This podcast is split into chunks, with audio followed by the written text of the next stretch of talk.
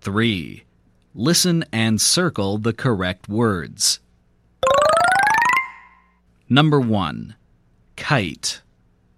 Number 2. Fire. Number 3.